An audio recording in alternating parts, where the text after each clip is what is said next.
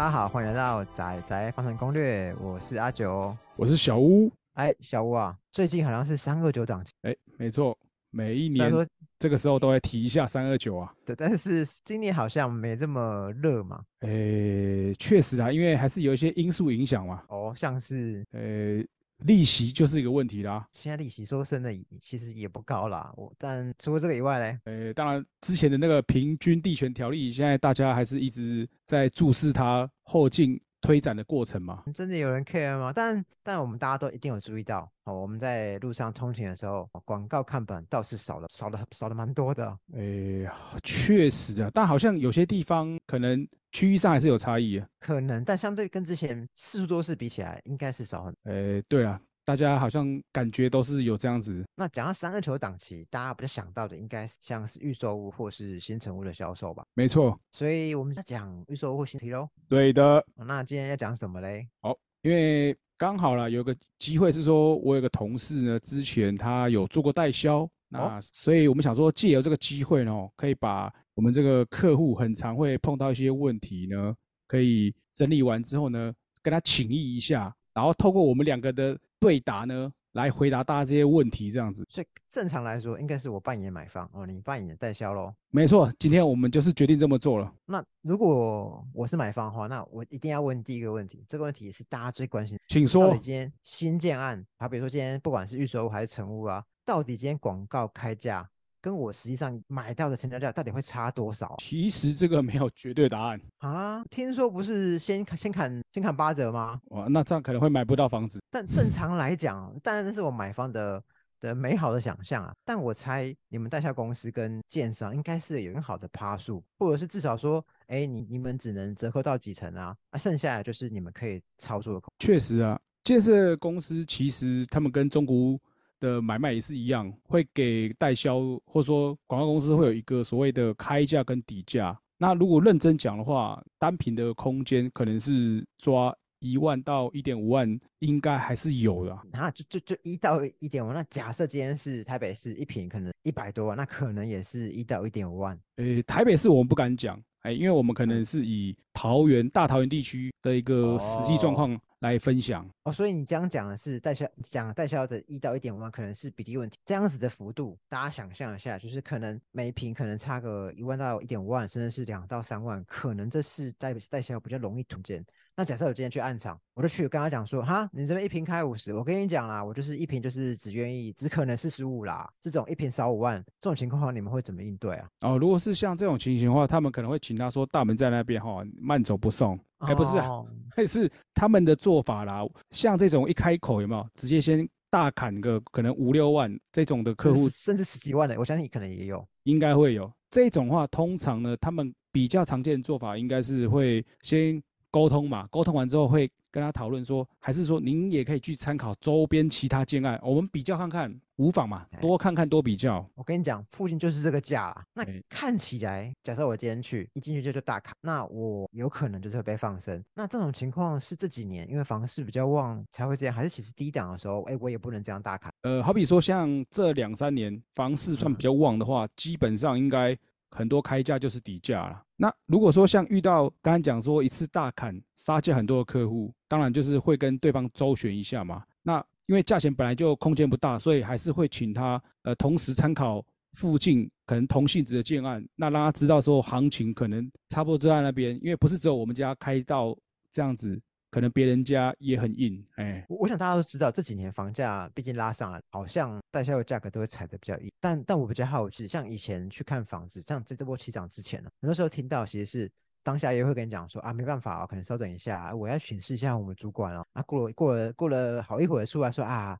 啊，这个价钱可能还是很困难，巴拉巴拉。但我相信很多人都会觉得，你应该只是进去演戏，还是进去喝个喝个咖啡，哦，吃个三明治，根本就是演一出给我看。我我相信应该每个代销都会有个利润空间才对吧？应该说每一间广告或是说代销公司，他们的习惯或者说文化都不太一样。但嗯哎、不否认是什么，确实在这方面会有一些，就是你知道演戏啦。讲白你是会有演戏的成分在里面。哦，就跟我们我们买中古屋，今天下斡旋，哦，房仲也会跟你说啊，好啦，我去帮你跟屋主努力啊，结果也是去打手游跟喝咖啡啊。如果认真讲话可能是这样啦，哎，但 所以说通常来讲，今天如果说暗场的销售业务拿不定主意的话，其实他一定还是得问在场的主要的一个主管，像比如说经理啊，或者说可能所谓的暗场的副专。那因为主要说知道价格底线的，不外乎就是现场的最直接的主管是最清楚的。哎，但但我就很好奇，那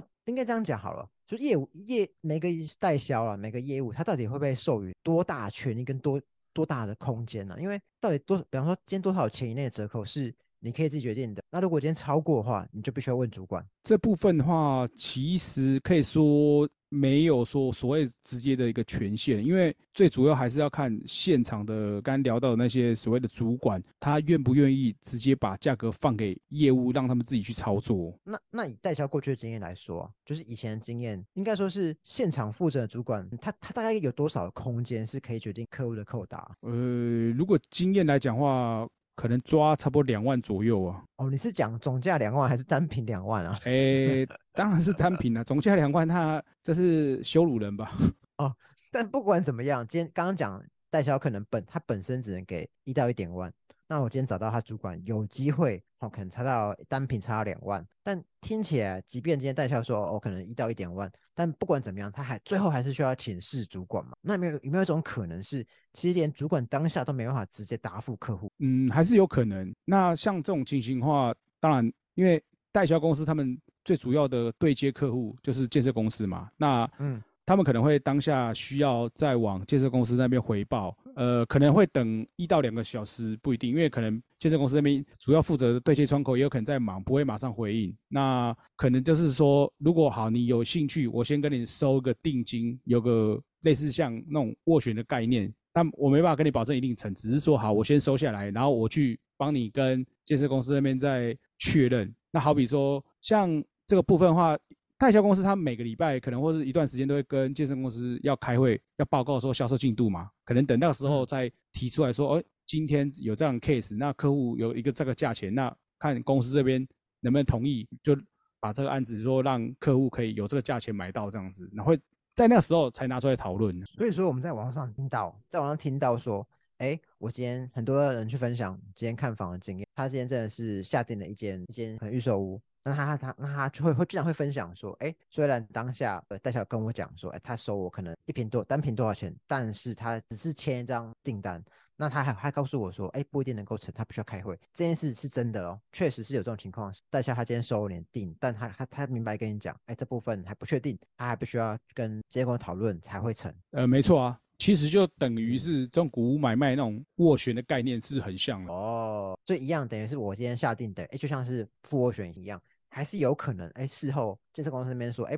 这个价格还不满意。呃，对啊，因为。建设公司的角色，这个时候就等同于中古屋的屋主嘛，因为你要先有确切的那个出价证明，他才去跟建设公司进一步讨论，看能不能有机会价钱可以让到哪边这样子，再回头报给客户。那整体听起来，其实代销他能够给的扣打其实没那么高嘛。所以换言之，假设你今天买房，你觉得哎，我的代销都都不给我杀，很小气，但是可能这只是没办法，他们的空间就这样。对，因为毕竟真正的利润拿捏还是建设公司嘛。那代销其实也是算中间的一个角色。不过我我刚刚另外想到一个问题，就是前面我们大概讲了就是开价跟成交价的差别，但有时候我们会发现到有些暗场它其实可能是已经卖了好一段时间，那通常这时候它的开价跟成交价可能前中期甚至是后期余屋出现价格，哎，可能就会有点不太一样。诶，关于这部分哦，余屋出清的话呢，它其实还是会有个价格在，但不见得就是会像大家可能一个既定印象说余屋出清的时候一定会。所谓特别便宜这样的，因为大家可能会有一些想象是，哎，你这个建商卖到剩最后几间，肯定是没人要的吧？那你应该很希望赶快卖卖给我卖掉吧？那因为以前在房市不好的时候，确实是有一些有听过一些案例，确实卖的其实是比较比较便宜况。之前的时候了，啊，现在我我就不敢讲了。以建商或代销的角度来说了，一定还是他们要先回头看，呃，我们这个案场总体销售的状况。好比说，如果卖掉八九成，已经有到一定以上的利润，当然或许啊，他们可能会考虑说，剩下这几间是有机会让的多一些，但也不见得会说到落差非常大。但但如果假设今天是房期比较不好的情况下，那可能会跟他起初销售单价大概会差差多少？那有，比方说我们刚刚讲，我们前面去看他刚刚刚开始开案，我去大砍单品砍五万啊，绝对砍不下来，因为他们扣扣打可能低到两万。但如果今天是余屋出清，哎，有没有可能？哎，一瓶要砍五万了？应该不大，呃，三万左右，或是说以内，或许还有机会。那我们转转个弯来讲，那假如今天是房市好的情况，那我相信前后期差的幅可能就更远，搞不好只差一瓶差几千块，就甚至还可能更贵。呃，如果是房市好的话，应该这样讲是没错了。因为假设说你不需要，OK，那没关系，我再等下个客户就好了。因为反正房市好，可能大家都卖的差不多。我也没必要说特别卖的比较便宜这样。不过讲到价格，小六件，应该前前一两年有一件事情闹得很大。哦，台中那边某大学教授，他有房，他去买房子的时候，哦，那他他他他当然是已经下定也签合约。那事后他发现，哎，建商跟代销他那时候有有强迫他要配合实价登录灌水的情况。前一两年都还，但那件事情后来闹得很大。那我相信这种情况可能会比较少了吗？像刚刚讲到这个情形的话，以前。确实会有，因为就连我们自己可能在接触到一些客户里面，还是会有听过这种情形。在前几年来讲，但现在的话，呃，就比较少了。但不可避免是偶尔可能还是有听说，哎，有听说。但他们这种情形就是可能包含，比如说含家具店或装潢的情况。那在实登上面，像通常这种话，大家如果有留意去看，它会有一个所谓的备注栏，那里面可能登录的价钱或者说价值，当然它会。借由这样的机会，会比原先再高一些。那这么做的情况下，对建商来说的好处就是说，多少会挹注把社区单价再拉高一些，它有一个有这样的一个效益在。那另外就是说，也有听说一个风声，好像说政府对这种用装潢或者什么含家具店这种灌水的事情，可能就是 maybe 也有在注意啦。那至于后续会不会有针对这个有什么规范，那就是再看之后的。怎么说这样子？所以目前听起来，这种灌水情况可能比较少。那有可能就是像刚刚讲的，哎，顶多就是比方说像刚刚讲的，像灌家具、家电等等。对，所以换言之，可能会像是比方说比较早买的，会送会含装潢啊，或附家电等等喽。呃，没错，就是像这种话，一开始他送的东西是比较多。那再来的话，可能就是好比说只送家电。那在后面，哎，可能不好意思，我就不送，而且价钱可能还会微幅的。哎，微幅都慢慢往上，就是要维持一个什么样？在实价登录上面，我看到是一个。天天向上的。那最后我们来聊一下关于退订这件事。假设我今天去暗场，前面看，哎，砍价什么都还算顺利，但我买了以后，哎，越想越不对，哎，觉得啊压力好大哦，啊，可怕再来会不会工程款付不出来啊？甚至是成屋以后会不会，哎，会不会压力负担很大？啊？那但可是当我想到，哎，我要退订，哎，可是我记得不是有不是有一个罚则吗？我记得应该是十五趴的罚则嘛。那我先退，是不是就真的要赔十五趴？有十五趴的规范是没错，因为大家如果有看过所谓。的这个合约书里面确实他是有这样写，但实物上的经验来讲，我自己听到客户的一些回应的话是，通常还是会想办法再跟建商或者代销那边再商议、再讨论一下啦。因为当然也不希望说我呃就这样十五趴就直接整个被没收，因为其实蛮多钱的，所以当然希望可以再跟他沟通看看啦。那再是说，因为像啊好比近两年好了，行情不错。那以这种情形来讲话，可能会碰到有一些是说，至少你要先把一些必要成本，好比说旅保的费用，这是手续费，先扣除掉，那你再额外全额退给你。为什么？因为房市好的时候，它价钱在往上走啊，啊你不要，OK，更好。哎，你该付的一些必要支出你要付掉，剩下我拿回，我再卖。价钱更好，我要赚钱，对建商来说何乐而不为啊？我懒得跟你那拿那十五趴，好了，没关系，没关系啊，没有必要再跟你必要费用弄，赶快赶快赶快给我就好了。对对对对，那如果另外一个方面是说，假设是说今天我是房市可能不太 OK 的话，当然哦，这个违约费用，哎，我会跟你计较，还是要收，只是说。当然，就实际情形就看你跟建商或代销怎么来谈这件事情。不过看起来，关于今天买新城或预售，关于价格的问题，差不多这些。对，简单来讲会。可以这样子讲，没错。所以简单来说，我们有几个结论，就是当你一进到暗场就开始挥大刀，可能会被呃请出去，因为他们的他们的扣打可能没有你想的多。再来就是二，基本上今天余屋也不一定真的可以捡到皮。最后就是三，以退定来讲，其实这情况其实是我们都知道有 supercent 上限，但其实不一定会收收满，会依照不同的房房市的样态会有不同。对这个部分，假设如果真的是有这种情形的话，建议还是跟建商或代销那边再呃尽可能去讨。讨论一下，因为毕竟那个趴数其实蛮多钱的，能够少付一些是一些啦。你不要傻傻就直接十五趴就给出去，你好歹也跟他争取一下嘛。好，那看来今天节目差不多到这边，那我们下一集会开始讨论具体的一些合约细节，比方说今天建材，又是或者是违约相关的一些。没错，那我们下次再见喽，拜拜。拜。